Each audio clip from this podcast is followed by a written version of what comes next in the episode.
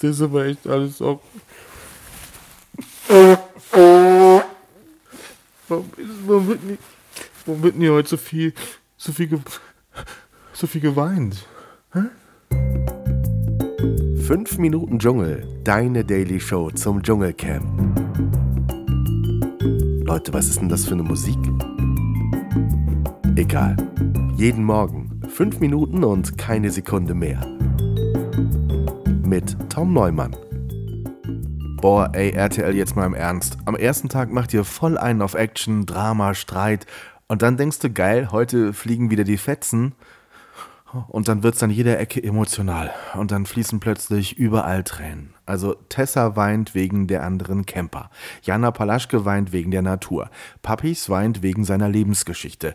Jolina weint auch, aber wegen ihrer Lebensgeschichte. Jamila weint, weil ihr Hund leider nicht mehr lebt. Und Cosimo, weil er nicht mehr Stripper ist.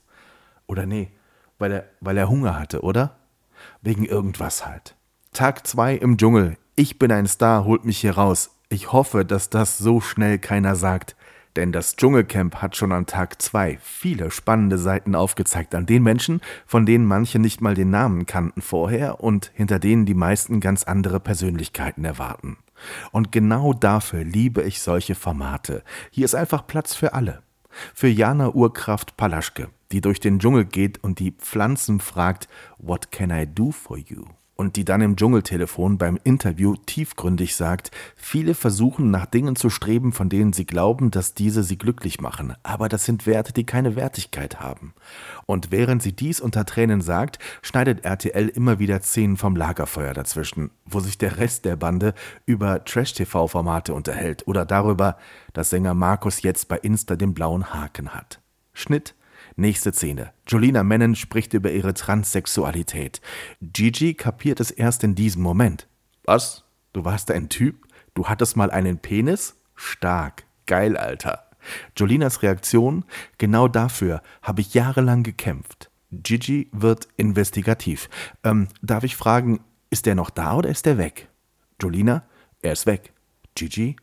Und du hast deinen Mann kennengelernt, wo der Pipimann noch da war? Jolina? Ja. Gigi, oh, voll süß, ey, das ist Liebe. Wofür ist der Dschungel da, wenn nicht für solche Gespräche und für solche Momente, in denen einer, den du nur aus Dating-Trash-TV-Formaten kennst, plötzlich tiefgründige Momente hat? Wenig später wieder Gigi, dieses Mal mit Papis Love Day, über dessen Karriere, seine Familie, seine Homosexualität. Äh, deine Familie ist nicht stolz auf das, was du tust? fragt Gigi. Auch Papis wird tiefgründig. Es gibt Homophobie in meinem Heimatland Senegal. Wenn ich dort lande und ich wäre so angezogen wie auf dem roten Teppich, würde ich dort sofort ins Gefängnis gehen. Und dann sagt das Model sehr nachdenkliche Worte. Ich möchte keine Schande sein für meine Mama. Ich kenne das Gefühl nicht, mich selbst stolz zu machen. Ich kenne es einfach nicht. Für ein Unterhaltungsformat wie das Dschungelcamp verdammt viel Deep Talk an Tag 2.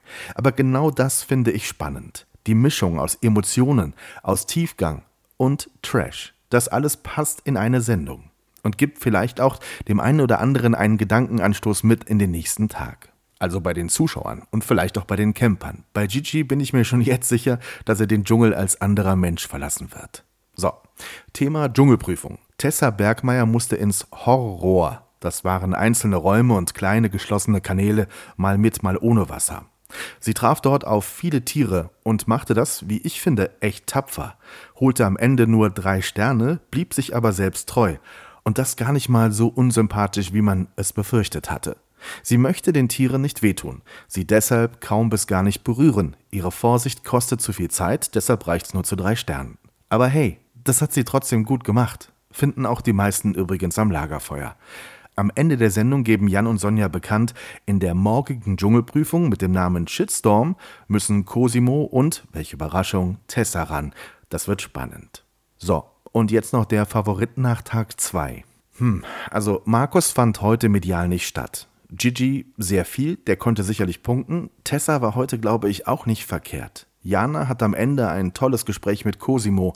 Lukas und Jolina machen das alles sehr sympathisch. Selbst die Rowe zeigt im Dunkeln menschliche Züge. Die Effenberg ist gerade ein bisschen anstrengend. Wenn die Sendung einen Gewinner hatte, glaube ich, dann war es vielleicht tatsächlich Gigi.